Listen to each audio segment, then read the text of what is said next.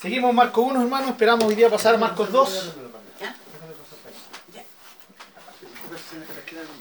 Eh, la idea, hermano, ¿se recuerdan? Era. ¿Cuál era la idea? Que ustedes meditaran en la lepra o no sé, buscaran algún, algún- alguna cosa o sencillamente pensaran qué tan terrible podía ser el tema de la lepra. Vimos a, eh, hemos estado viendo al Señor con total autoridad, ¿ya? Autoridad al predicar, autoridad al llamar discípulos, autoridad para enseñar, autoridad sobre el mundo espiritual, ¿ya? Y ahora, ahora entramos en Marcos. Marcos entra a mostrar la autoridad sobre las enfermedades. ¿Y cuál es la primera sanidad que registra Marcos? ¿Alguien se recuerda? La de cenar a la suegra. Exactamente. Ah, exactamente. La suegra, ¿sí? La sanidad sobre la suegra Pedro. Y luego una cantidad que no nos dice cuánta gente. ¿ya? Comenzó a sanar, y la gente se le agolpó y, co- y- y- y obviamente sabían, habían escuchado que el Señor sanaba, así que se le agolpó la gente con, con espíritus inmundos y también con eh, enfermedades. Y eso sale, ¿cierto?, del capítulo 1, versículo 32 al 34. Ya y sanó a muchos, dice el versículo 34. A muchos. ¿Ya? Eh, noten ahí el versículo 32 dice cuando llegó la noche, luego que el sol se puso, le trajeron todos los que tenían enfermedad y los endemoniados. Y uno dice, eh, ¿por, qué la, ¿por qué esperaron la noche? Recuerden que era día, era día sábado, ¿ya? ¿Cierto? Y en el día sábado no se podía trabajar. Y dentro de de la enseñanza e interpretación de los rabinos, cargar a alguien era trabajo. Y por lo tanto era, eso era penado por la ley. Entonces, dice, le trajeron a muchos enfermos. Entonces la gente, a muchos enfermos había que cargarlos. Entonces esperaron a que se pusiera el sol. Porque no sé si alguien se recuerda a qué hora termina el día judío. Eh, cuando eh, de sol a sol se supone que se cuentan las horas de un Claro, día. pero el día completo. De 6 de la noche hasta 6 de la noche del otro día. ¿Sí? No me refiero al día claro. El día claro es de 6, ¿cierto? Ah, La primera hora del día claro es de las 6 de la mañana hasta las 6 de la noche, ¿sí? Pero el día completo, de las 24 horas, es, empieza, por ejemplo, el sábado comienza en nuestro viernes a las 6 de la tarde. ¿Sí? Nuestro viernes a las 6 de la tarde, ayer a las 6 de la tarde comenzó el día sábado judío. Y se extiende por todo el día sábado hasta las 6 de la tarde del día sábado. ¿Sí? Y a las 6 de la tarde comienza el día Domingo. domingo para ellos. Pero nosotros sigue siendo sábado. Nosotros tenemos el la forma de, de expresar romana, ya, no judía. Entonces ellos esperaron el, el ponerse el sol. Lo que significaba que ya habían pasado las 6 del sábado y ya no era sábado. Era día domingo para ellos, ¿cierto? Era el primer día de la semana para ellos. Y ahora sí podían cargar gente. Por eso no cargaron gente durante el día. Bien, y vimos cómo el Señor sana. Luego lo vimos al Señor ahí. Salió temprano orar, eso lo vimos la semana pasada. Hermano, no se olviden, no, no, no nos olvidemos jamás si Él, si Él dedicaba tiempo a orar, ¿qué quedaba a nosotros, hermano? Si Él era, eh, él, él era el Hijo de Dios, ¿sí? El, el- el Dios Todopoderoso hecho hombre. Él dedicaba tiempo y mostraba su necesidad como hombre de estar con el Padre. ¿Cuánto más? Tantas veces que nosotros, una, nos hacemos rogar, otra, nos olvidamos, eh, eh, otra, no, justamente, eh, lo postergamos y hacemos tantas cosas con nuestro tiempo de oración. Y creo que no es la actitud y que creo que Dios nos tiene que ayudar con eso. Señor, ayúdanos pronto porque necesitamos solucionar ese problema con urgencia. Y ahora, sí, Pastor, disculpe la pregunta. Claro. Usted hablaba del- de la sanación del día sábado. Eh, ¿A quién se refería ahí? ¿A la suegra del...? No, no, no, a la gente que estaba en el. Eh, recuerda que el Señor sanó el sábado, liberó un de- a un endemoniado, ¿cierto? Ese mismo día sanó a la suegra. Y ese mismo día, para nosotros, ¿cierto? En la noche le trajeron muchos enfermos para sanarlos. Pero ya correspondía al día domingo. Que ya para ellos correspondía el día. Ah, porque ayer, justamente ayer tocaba la palabra y también sanó una, una mujer Encorvada. encorvada que estaba en la sinagoga. ¿A vos te acuerdas hermano Salindo? Sí. Esa es una de las de las favoritas de la Rosalindo. Me encanta esa, esa, esa historia. Y Sí, también fue día sábado. exactamente. No, si el Señor sanaba sábado, domingo, sanaba cualquier día. Si el tema es por qué la gente le llevó al Señor los enfermos en la noche.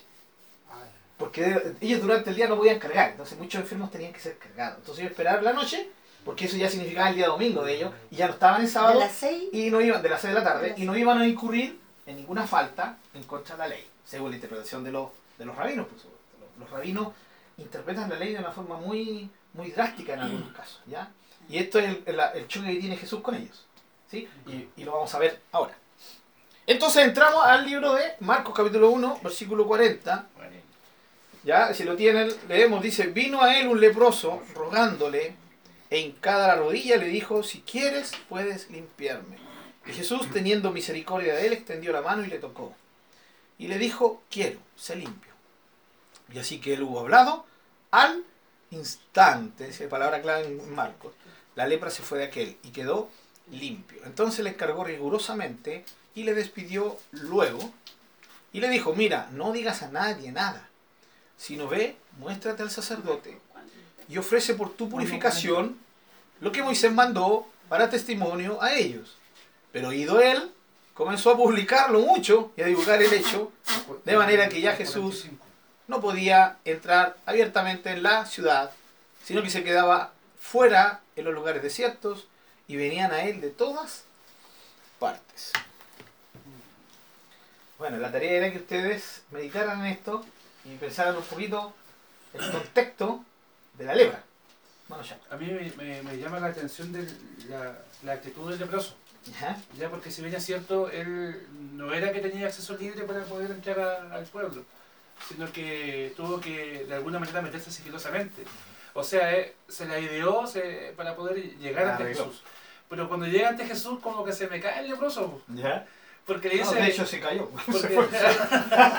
Literalmente. bueno, pues dice, eh, eh, primero, la actitud lo lleva a, a, a depositar su confianza en Jesús que puede recibir sanidad a través de él. Pero cuando llega y dice, si quieres me sano. Y no, fue, no veo como la eh, convicción en sus palabras en ese sentido. Vamos, va- vamos a echar eso. Buen el punto. Señor dijo, no tenéis nadie. Pero es que ahí, ahí yo no creo que vaya por el tema de, de la convicción del hombre, porque el hombre tenía fe para llegar a, a él y acercarse a él, siendo que estaba vedado para ellos llegar, entrar a la ciudad y, y con mayor razón a un hombre que todos lo veían como alguien tan santo, Sino que ¿no? Por el tema de que es como por la voluntad de Dios, si Él quiere, si Dios quiere, Claro, yo creo que vamos por, por ese lado. ¿Piensas tú lo mismo, hermano? claro. Yo, Vamos. Yo creo, yo creo que Sí, sí. eh, se, ya basta con haberlo visto, ya se había conformado. Sí, Vamos a ver todo eso. Todo eso sale en el, en el estudio.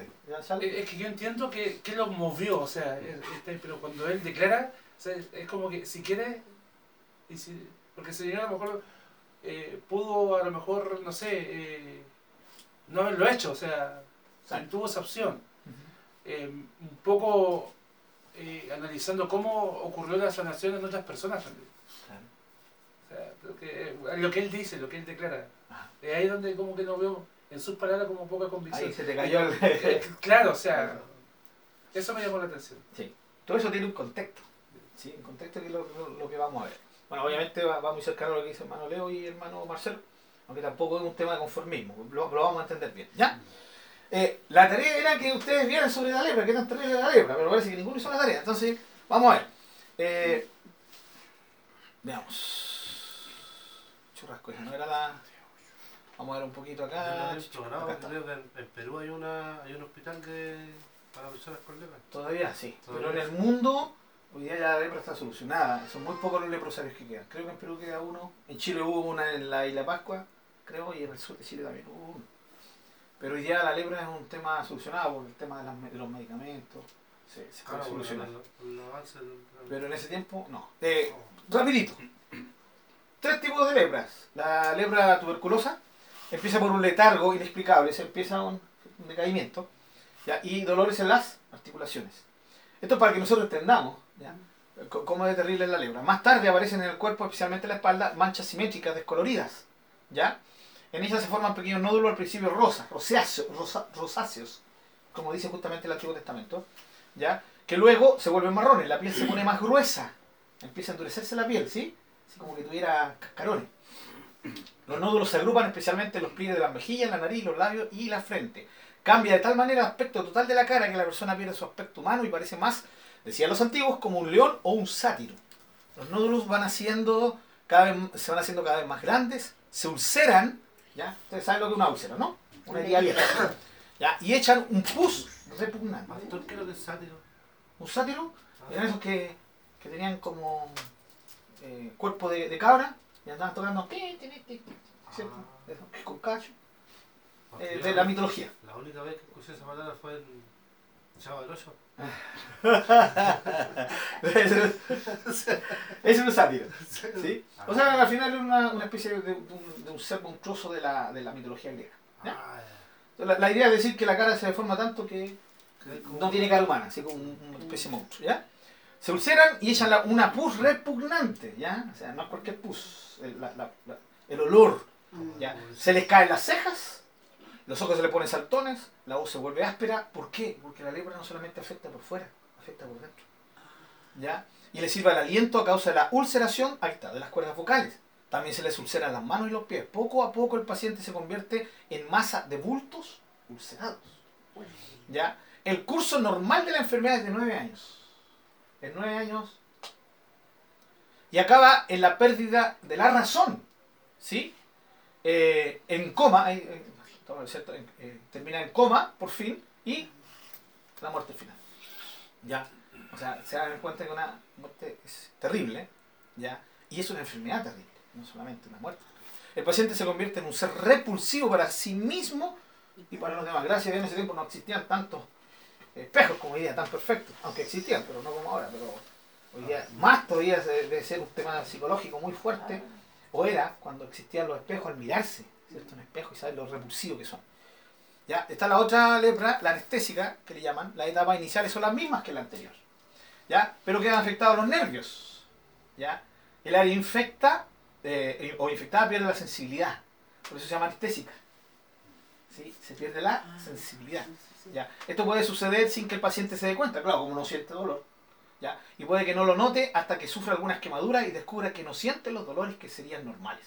Conforme se desarrolla la enfermedad, el daño que se produce en los nervios causa manchas descoloridas y ampollas. Los músculos se degeneran, los tendones se contraen, hasta el punto de dejar las manos como garras. Siempre se le deforman las uñas. Se producen ulceraciones crónicas, crónicas, ¿sí? Eso se llama sin sanidad. En los pies y en las manos, eh, seguidas de la progresiva pérdida de los dedos. Se van cayendo los dedos, ¿ya? Hasta que al final se les cae la mano o el pie enteros. ¿ya? Es muy, muy típico ver a los leprosos que se les cae también la, la nariz, las orejas. ¿ya? La duración de la enfermedad puede llegar hasta 30, entre 30 y, o sea, 20 y 30 años con esa enfermedad. Es una especie de terrible muerte lenta por un deterioro progresivo de todo el cuerpo. ¿ya? Por eso algunos le han dicho que el cáncer de hoy es como la lepra, ¿cierto? ¿Y por qué es eso? Se le ponen las... Infección. Es una Una infección. infección Sí. voy a dar la mano. Exactamente, un, un microorganismo que produce eso. Hoy día, bueno, hoy día sabemos eso, en ese tiempo no. ¿de qué viene eso? Sí, Eso es lo que estoy sí, son microbios. Microbios. Exactamente, hoy día sabemos eso, que son microbios, ¿sí? Pareció así como quedan las manos cuando le da la, la artritis a las Artrosis, personas. exactamente. Con la diferencia que, la, la- la diferencia que están ulceradas, ¿cierto? Eh, escamosas y se empiezan a caer los dedos.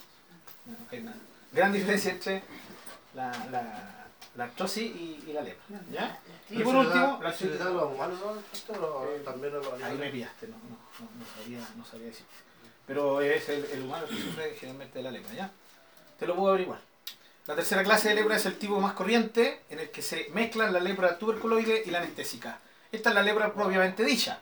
Y no hay duda que había muchos leprosos de esta clase en Palestina en tiempo de Jesús. Aquí están más o menos algunas fotitos. Esa es la típica muestra del leproso, ¿no? Ah, como que uno se imagina enmascarado, ya, con la diferencia que tiene unos lindos ojos y eh, recuerden que a la lepra también se vuelven saltones, ya. Eh, ahí tiene una muestra de la espalda, de las úlceras, Porque lo que puede llegar. a lo, a lo que me pasa a los perritos. Claro, sí, a la tiña y todas esas Ah, cosas. Importante el tema de eso porque después vamos a hablar de la tiña. Aquí, por ejemplo, y esa también es la típica imagen que tenemos, ¿no? Eh, se le ha caído de la nariz, se le, o se le cae una oreja. O sea, la lepra es una enfermedad absolutamente terrible en todo sentido. ¿ya?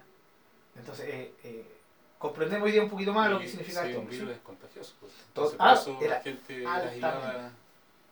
Altamente aislaban a esas personas. La ley, la ley los manda a aislar. Y uno dice, oye, qué, qué malo el Señor, cómo manda a pobre gente. Es decir, no, es que es un, un tema de cuidado del resto. Claro. Altamente contagioso. ¿Y de qué proviene la enfermedad? Eh, una. Sí, lo- lo- el- proviene de, micro, de microorganismos. Ahora, eso, eh, imagínese, Sí. el, el si O- el leproso se acercó al, a Jesús eh, y Jesús lo tocó. Alta connotación toma, ¿no? Ah. Sí, saber esto. O tú te referías en qué momento apareció, si fue Dios, que eso. No, ¿cómo, cómo, la, cómo se... Adquiere la persona la Claro, o sea, yo sé que es contagiosa, Ajá. ya, pero ¿cómo se desarrolla? ¿Cómo, cómo nace la ¿Cómo, enfermedad? cómo ¿A parte? debido de qué? O sea, Eh, claro, obviamente tú, tú sabes que cuando uno se hace una herida, eh, está eh, abierto a que, dependiendo de la, de la salubridad, hay diferentes microorganismos, ¿sí? Y, y se te pueden pegar. Eh, uno de esos microorganismos que se pega es el tema de- del microorganismo que, que produce la, la lepra.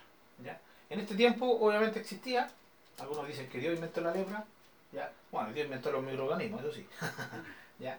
pero no significa que le haya castigado a personas eh, directamente eh, dándole lepra, aunque a una mujer sí le produjo lepra. ¿Se recuerdan quién? María. María. ¿Cuál María de todas las Marías que hay? María, hermana de Aarón. Y también el- el- a uno de los reyes que eh, hizo algo, entró al templo y Usías. Ah, Usías. sí. Ese ¡pah! que apareció Mm. cuando hizo eso, eso tan altanero Mm. Y prohibido, ¡pum! le brotó aquí un, un puntito. Así como comenzaba la lepra. ¿ya? No tenemos tiempo para leer Levítico. Lean Levítico capítulo 13 y 14. Ahí se, expresa según la ley cómo tenía que ver el tema de la lepra. ¿ya? Son casos particulares donde Dios haría a una persona con lepra. Pero la lepra normal aparece por descuido, por insalubridad, ¿ya? Eh, de esa manera aparece. Y es producida por, obviamente por, por infecciones de microorganismos. Levítico 13, dijo. Levítico 13 y 14. ¿sí? Los dos capítulos. En el 13 se definen cómo, cómo, cómo se descubre, cómo se llega a la conclusión de que tiene lepra, las cosas que tiene que hacer. Y en el 14 cómo se soluciona el tema cuando la persona está sana. ¿Qué es lo que tiene que hacer cuando ya, al parecer, está sana? Entonces tiene que pasar por todo un, un proceso. Ya, nos queda un poquito más claro, toma el peso, ¿no? El tema de- del hombre, ¿ya? Ahora, vamos a a, a cosas que ustedes fueron. Nos vamos a ir inmediatamente acá. Mateo 8 y Lucas 5 también nos relatan el mismo caso. Y aquí vamos a comenzar a ver, aunque lo pudimos haber hecho antes, pero eh, la idea era presentar solamente lo que nos decía Marco, pero aquí vamos a empezar a ver la importancia del complemento de los evangelios. Para nosotros como cristianos, una de las razones más fuertes para saber que hay cuatro evangelios es porque el Señor no tiene flojos. ¿Sí? Fácil sería un solo evangelio y leer un solo evangelio. Pero el Señor nos anima a leer más. Su palabra. Su palabra. Si somos buenos para leer libros, novelas, diarios, otras cosas, ningún problema. Cada uno es libre de hacer lo que quiera. Pero como hijo de Dios, no es una opción. No es una opción ser malo o bueno lectores de la Biblia. Ningún cristiano debería poner como excusa, no tengo tiempo. Ningún cristiano comprometido debería decir, no es que no entiendo y por eso no la leo. Esas no son excusas. Para Dios no van a ser excusas válidas cuando estemos en su presencia. Y, y, es la razón de que muchas veces nosotros no tengamos victoria en la vida cristiana. ¿Cierto?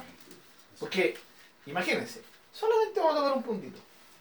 La fe, Tenemos que leer, entienda o no entienda, igual hay que igual, leer. igual. Porque, Porque a veces uno entiende, a veces. Exactamente. Su cabecita no entiende. Pero la Biblia es palabra de vida que va a su espíritu. Y su espíritu recibe todo eso. Esto es algo sobrenatural.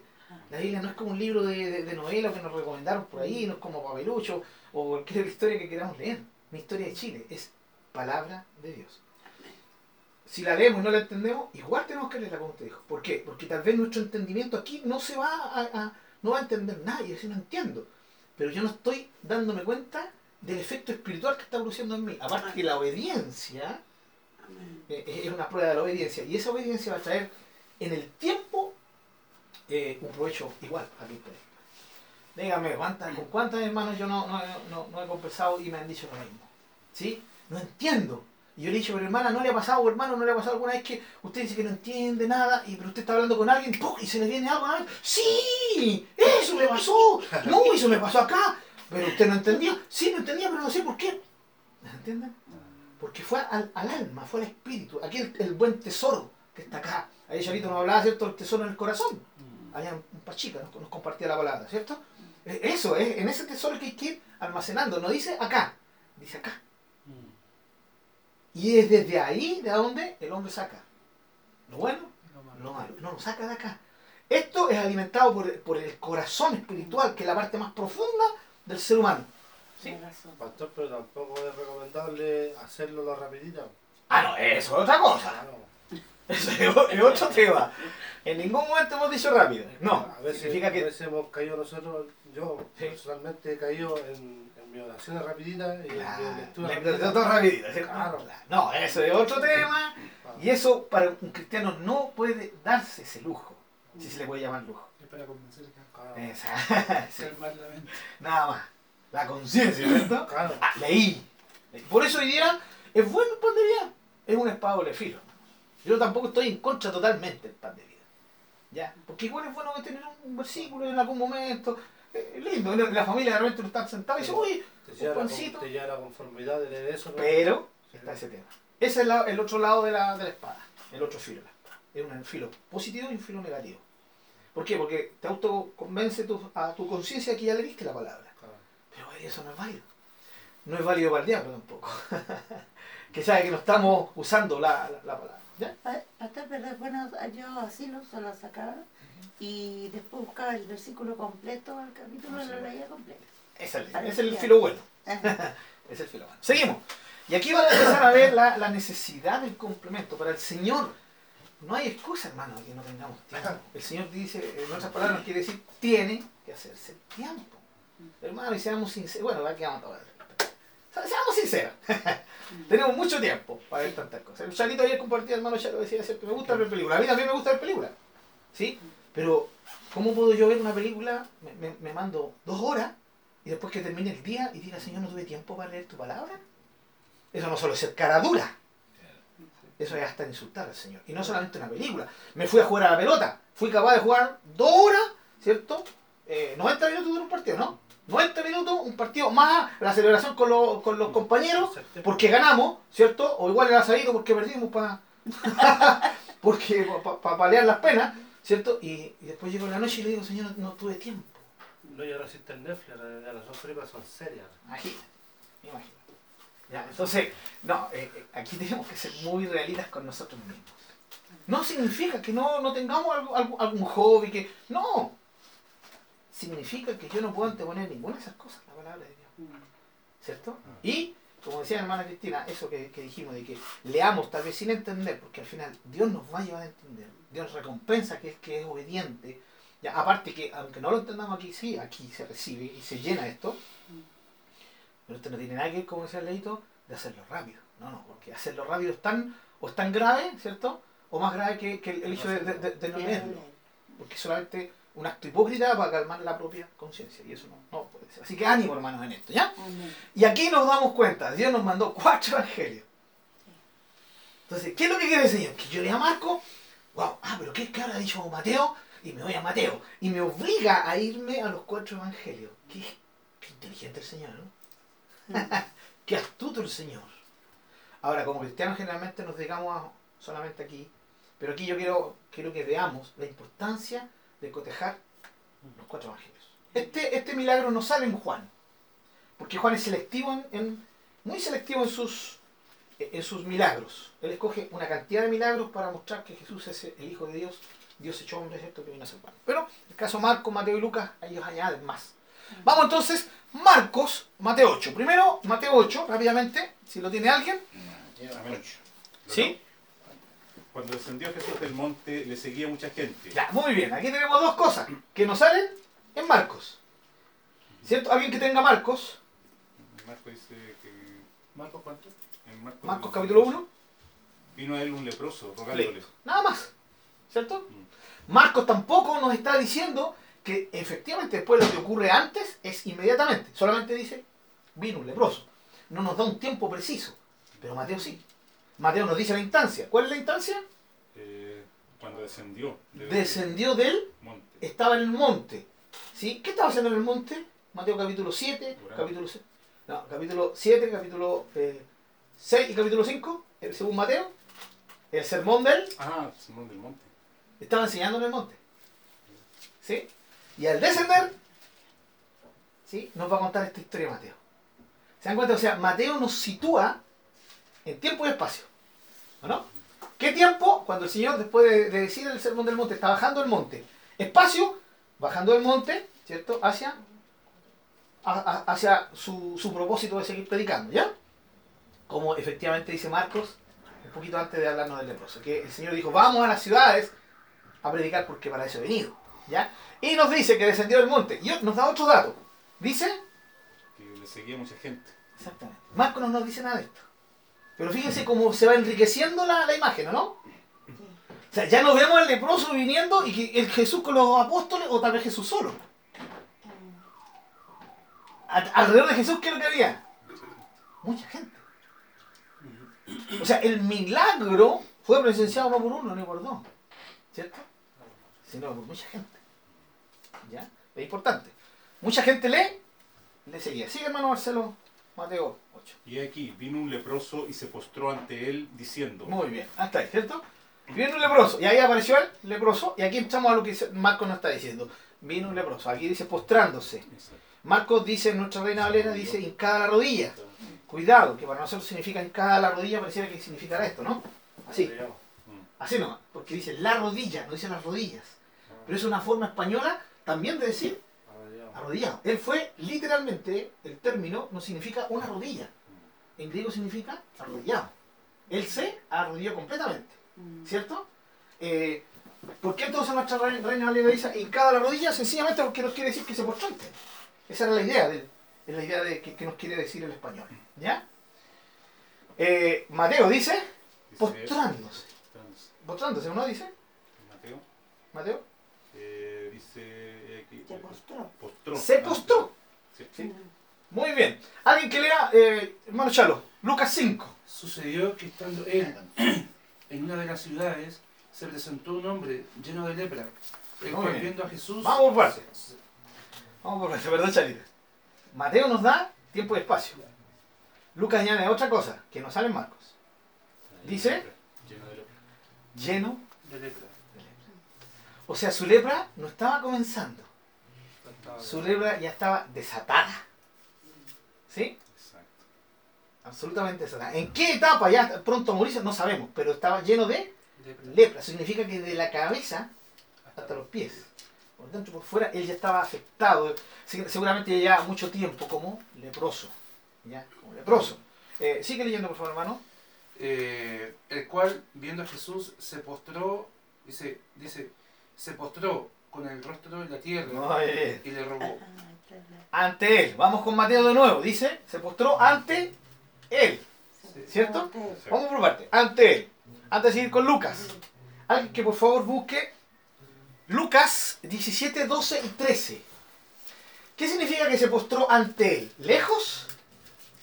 No sé. Tiene que haber. Exacto. Se postró ante él. Significa que él estaba aquí y él estaba acá. Es muy importante la situación del leproso. ¿Ya? ¿Y por qué vamos a leer Lucas 17, 12 y 13? Léanlo por favor. ¿Era esa la actitud que tenía que tener un leproso? No. En Lucas 17 nos dice cuál es la actitud que tenían que tener los leprosos. Por favor, ¿alguien lo tiene? Ya, hermana Jesús. Y al entrar, los de el, once- el 12 no. No, el el 12 y el 13. Aquí Ya. están los 10 leprosos. Ya. Miren la actitud de los 10 leprosos que se acercan a él. Y al entrar en una aldea le salieron al encuentro diez le- hombres leprosos, los cuales se pararon de lejos, ¿Desde dónde? de lejos. Esa es la actitud del leproso. El leproso tenía prohibido acercarse, entrar a las ciudades. ¿Sí? Él tenía que estar aislado. Él tenía que mantenerse aislado. Si no estaba quebrantando, más encima estaba quebrantando la ley. ¿Y qué hicieron ellos? De, De lejos. lejos. Ellos tenían prohibido acercarse. Aparte que, eh, hermano, los leprosos tenían la orden de entrar. Cuando entraban a, un, poblado, ellos tenían que comenzar a gritar. Aparte que algunos tenían campanilla, ¿ya? Pero lo, más típico era: ¡Inmundo! ¡Inmundo! Él tenía que ir gritando. para que la gente que estuviera por ahí dije, ah, un inmundo, un leproso. Según la ley era eran inmundos. O sea, más la carga emocional, psicológica por su enfermedad, estaba la carga de la sociedad, que era catalogado como un ser inmundo. Y esa es la actitud que tiene que, ¿qué dice el 14? O sea, el 13. El perdón. 13. Y alzaron la voz diciendo. Eso, muy bien, gracias hermano. Alzaron la, estaban de lejos. ¿Ah? ¿Por qué alzaron la voz? ¿Por qué gritaron? Porque estaban de lejos. Mateo, Marcos y Lucas nos dice que él se postró ante él. Fue capaz, como dijo Charo, ¿cierto? La, la parte antes que se le cayera el leproso, ¿cierto? eh, Ah, ¿Cómo su decisión lo llevó a ese punto de acercarse tanto a Jesús? Y sin que nadie se diera cuenta. Eh, por lo tanto, nunca gritó inmundo. Ya vemos a un hombre faltando reglas importantes. Se acercó a la gente. ¿Ya? Se acercó a la gente. Eh, Él estaba quebrantando la ley. ¿Ya? No solo porque era enfermo, no, estaba enfermo de lepra, que lo convertía en un inmundo, sino que él conscientemente estaba haciendo algo que no ¿Qué podía le pudo haber pasado? no? Sí. Perdón, Leito, Lucas, aquí, o sea, Levítico, aquí vamos a ver un- un- Levítico 13, 45 y 46. Mientras tanto, vamos al manual, vale. ¿Qué, ¿Qué le hubiera pasado si hubiera sido lo contrario? ¿Le hubiera agarrado el brazo? Exactamente. Sí, lo más probable. O se hubieran alejado. Sencillamente, ¿ya? Eh, la cosa es que le hubieran impedido acercarse. Por alguna forma, y de alguna forma inventó este hombre que llegó ta- tan cerca de Jesús. Y no solamente él, sino que había gente que andaba alrededor de Jesús. Pero esa ley está escrita. Sí, sí, pues. Levítico 13, por supuesto. A mí me sigue llamando la atención porque dice si quieres. Vamos para allá. Vamos para allá. La idea es que se te dé vuelta la imagen que, tenías del hombre, pero vamos, vamos por partes. Pero, Eh, por favor. eh, y, el le- y el leproso en quien hubiere llegado llevar en, en que hubiere llaga llevará vestidos rasgados y su cabeza descubierta y esbozado pregonará inmundo inmundo todo el tiempo que la llaga estuviere en él será inmundo estará impuro y habitará solo fuera del campamento será su morada Fuera del campamento será su morada. La ley tiene que habitar solo. Ahora, entre leprosos se acompañaban, pero se refiere a él como persona. Su familia, los amigos que estaban sanos, no podían relacionarse con él. Esa era la ley. Por lo tanto, este hombre se salta la ley y se acerca. Eh, alguien dirá, pero es que no estaba morando con la gente. No, pero se acercó. ¿Sí? Eh, segundo, no gritó inmundo, porque si hubiera gritado inmundo, no lo hubieran dejado acercarse. ¿Cierto? ¿Estamos entendiendo la idea, no? Fíjense el peso emocional, espiritual, y aquí hay unos temas. El tema, el peso espiritual es tremendamente fuerte en un mundo religioso como era el tiempo de Jesús, ¿no? Recuerden que Israel se, se dirigía por líderes religiosos. Todo giraba en torno a la religión. Entonces el leproso entendía que él era inmundo. No importaba lo que él pensara, lo que él dedujera teológicamente. No, había una sola cosa. Soy inmundo. E inmundo significa apartado del pueblo de Israel, de la congregación de los santos, sin, sin la, la autoridad de poder acercarse, absolutamente lejano. A esto se sumaba, recuerden que los rabinos, a esto se sumaba lo que los rabinos enseñaban. ¿Ya? Las enfermedades, y lo vimos la semana pasada, eran producto del pecado. Todo hombre enfermo era porque había pecado. Y el tema del pecado de la lepra, para una enfermedad tan terrible, es porque tuvo que haber pecado gravemente. Algunos rabinos enseñaban, completo, algunos rabinos enseñaban que eh, Dios castigaba la calumnia con lepra. Eh, ¿En qué se basaba? En María, ¿cierto? Que calumnió a su hermano Moisés y Dios lo pecó, ya. Pero también por otras razones. El tema es que él, él, decía, entendiera o no entendiera, él sabía que era inmundo, que era un pecador apartado de Dios, de la gracia de Dios. Entonces ellos tenían, iban adquiriendo un autoconcepto terrible de sí mismos, ¿no? Aparte de la apariencia. Eh, traten de ponerse un poquito, o sea, pierden, perdieron, perdían familia, perdían amistades, estatus social. Sí, perdían todo. Eran como muertos en vida. Literalmente. ¿Por qué? Porque su enfermedad tarde o temprano los iba a llevar a morir. Lenta y agónicamente. Atroz. ¿Cómo se ali- alimentaban ellos? Eh, había gente, de repente algunos parientes les, les llevaban y les tiraban cosas.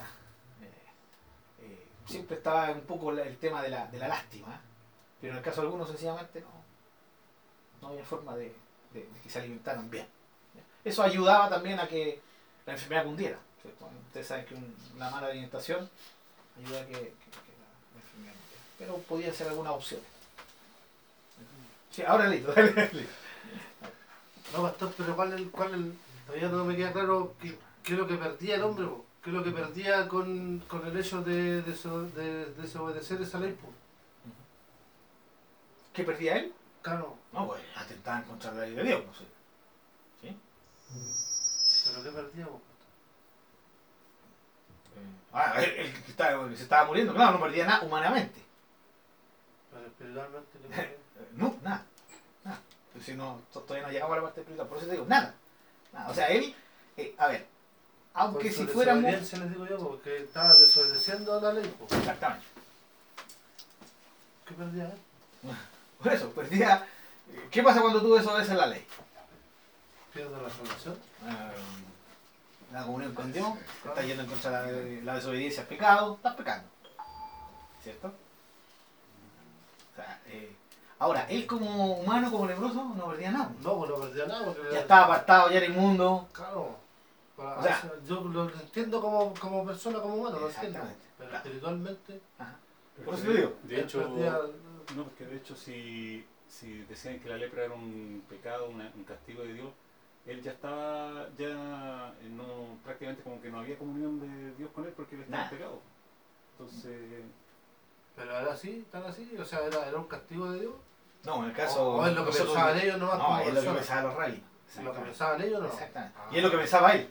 sí. Ahora, ¿te sirve, pensar, di- sociedad- ¿te sirve pensar diferente si todo el mundo piensa de una forma? Es como la sociedad pensaba y todo. Como dice usted, pues yo si lo pierdo, yo si está, estoy cocinado, lo pierdo, me le tiro, me lanzo, ¿no? Exactamente. No, es que eh, sé que a ese punto quiere llegar. Y efectivamente era eso. Si él no tenía ninguna esperanza. No. Él no tenía ninguna esperanza. Pero tenemos que ver qué es lo que infligía a él. Porque eso también nos va a ayudar a entender la actitud de Jesús. Porque nosotros ahora entendemos, ahora entendemos que era un, era un, un pensamiento Exactamente. Exactamente. Sí, exactamente. Pero sea como sea, él estaba. eh, o sea, ¿quién con una enfermedad así no se mira y dice estoy maldito? O sea, La desahuciado, claro, me estoy muriendo de las formas más terribles que puede existir, ¿cierto? Ya, pero ahora la idea es que no solo pensemos nosotros como él, como humanos. Porque la idea es que nosotros exaltemos lo que Jesús hizo. Porque si le llamo al, al, al tema espiritual, puta, nosotros estábamos letrados. La- la- obviamente, la lepra es un símbolo de la- del pecado, sin lugar a dudas. Pero no nos tenemos que quedar ahí, porque tenemos que ir a Jesús. Mm. Recuerden que estamos, los evangelios nos muestran a Jesús. Claro. ¿sí? Ahora, este hombre puede ser un héroe de la fe, por todo lo que hizo. Pero como tú dijiste, ¿qué perdía? O sea, él tampoco hizo algo tan... eh, ni pensando, lo, que, lo único que, ne- que necesitaba que, que lo ayudara. ¿sí? Y justo fue el Chalo, porque aquí era la respuesta para el Chalo. Oh, Ya, porque se nos está pasando la hora. Ya, seguimos. Descendió del monte, mucha gente le seguía. Lleno de lepra, Lucas, ante él, no lejos, ante él. Ahí vimos con la confrontación con los, con los diez leprosos, que era la actitud que tendrían que haber tenido. Rostro en tierra, dice Lucas. O sea, humillado hasta lo sumo.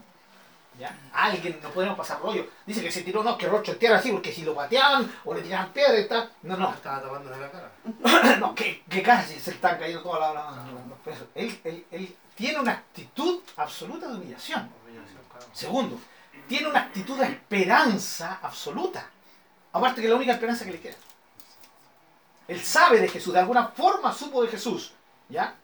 ¿Ya? Significa que esto tal vez los leprosos a distancia escuchaban, ¿sí? Eh, andaban por ahí y de alguna forma escuchó.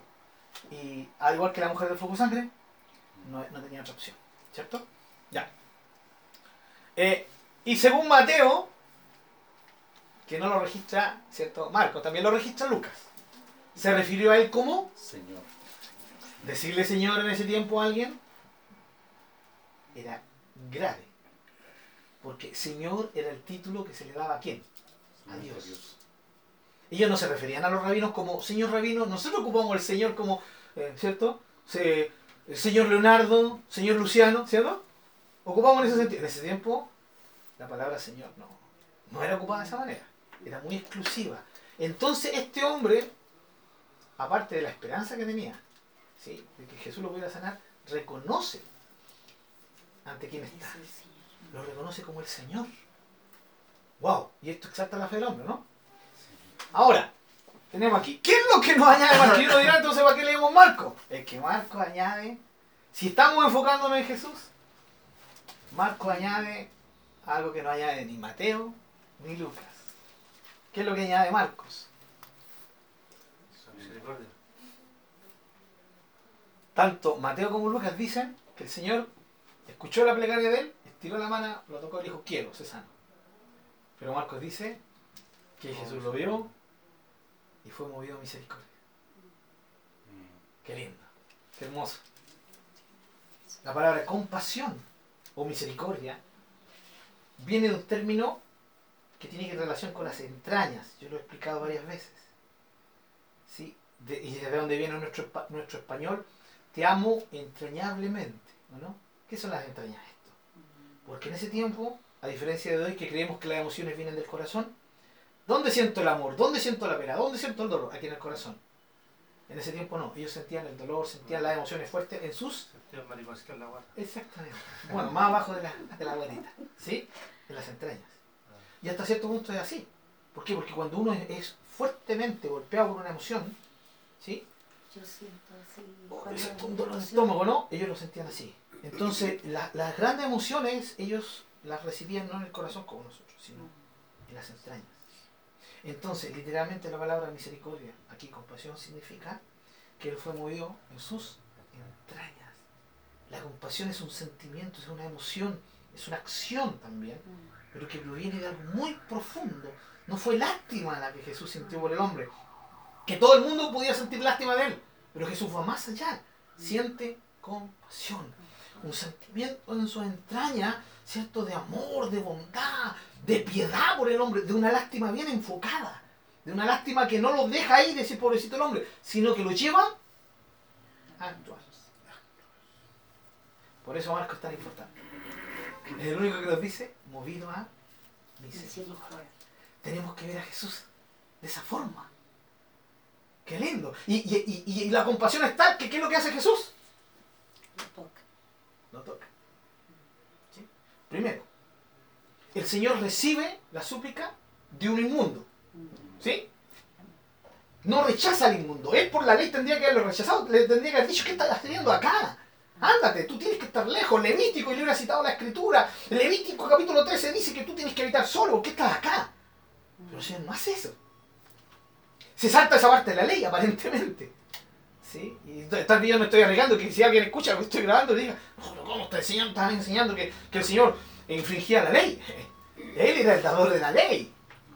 Él estaba sobre la ley. ¿No? Claro. Muchas veces lo dijo cuando en día se sanaba. Exacto. Soy el Señor del sábado. En otras palabras dijo, soy el Señor de los diez mandamientos. Yo los creé y yo los di, yo sé la razón por la cual los di. ¿Sí? Y no fue precisamente para esclavizar al hombre, sino para bendecir al hombre.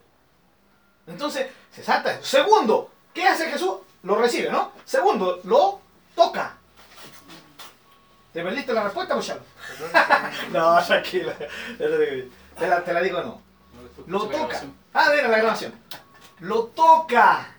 Eso estaba estrictamente prohibido porque el que tocaba a un leproso, el que tocaba a cualquier inmundo, se contaminaba y quedaba inmundo. Y tenía que tener todo un ritual para desinmundizarse. Esa palabra existe. Para volverse puro, para purificarse. Y Jesús toca al hombre, tal su compasión. Eh, pensemos, ¿quién fue el último en haber tocado a ese hombre? Jesús. Otro leproso, tal vez. Ah, antes de Jesús. Tal vez, no lo sabemos. Sí. pero un ser humano limpio. ¿Habrá tenido memoria del último que lo tocó? Con la última persona que se relacionó de piel, porque el ser humano es de piel, ¿o ¿no? Sí. Para defender la lepra que tenía. Porque si tenía esa lepra de 30 años. No. El tema es que sea la lepra que haya sido, el Señor lo toca. Aparte que está lleno de lepra, lo toca. Lo toca. Qué, hermoso. Fí- Fíjese cómo nos muestra Marcos la profundidad de las acciones de Jesús. ¿Cierto? Eso nosotros tenemos que ver, tenemos que conocer cómo era Jesús realmente. Jesús no era extraño, ajeno a la gente. Era tan apegado que se le acercó un leproso, ¿cierto? Le permitió acercarse. Segundo, lo tocó y le dijo, sí quiero, sé limpio. Y aquí viene la respuesta para hermano Charlo. Eh, yo entiendo la, la posición, ¿cierto? Que diga, bueno, voy le digo, quiero. Pero el énfasis está en eso. ¿Saben qué hubiera estado la duda si él hubiera dicho, si puedes sanarme? Pero él no dijo, si puedes sanarme. Él dijo, Si quieres. Si quieres. en otras palabras, en otras palabras, el leproso vino en fe, como tú lo viste, llegó a, a- y todo por fe, ¿no? En la esperanza. Él me puede sanar. Él no estaba dudando. Nunca dudó que Jesús pudiera sanarlo. Lo que él dudaba era si quería sanarlo. ¿Te das cuenta? Entonces, él, si quiere, en vez de bajarlo al leproso, debería exaltarlo a este hombre, levantarlo con su fe, una fe. ¿De dónde sacó esa fe?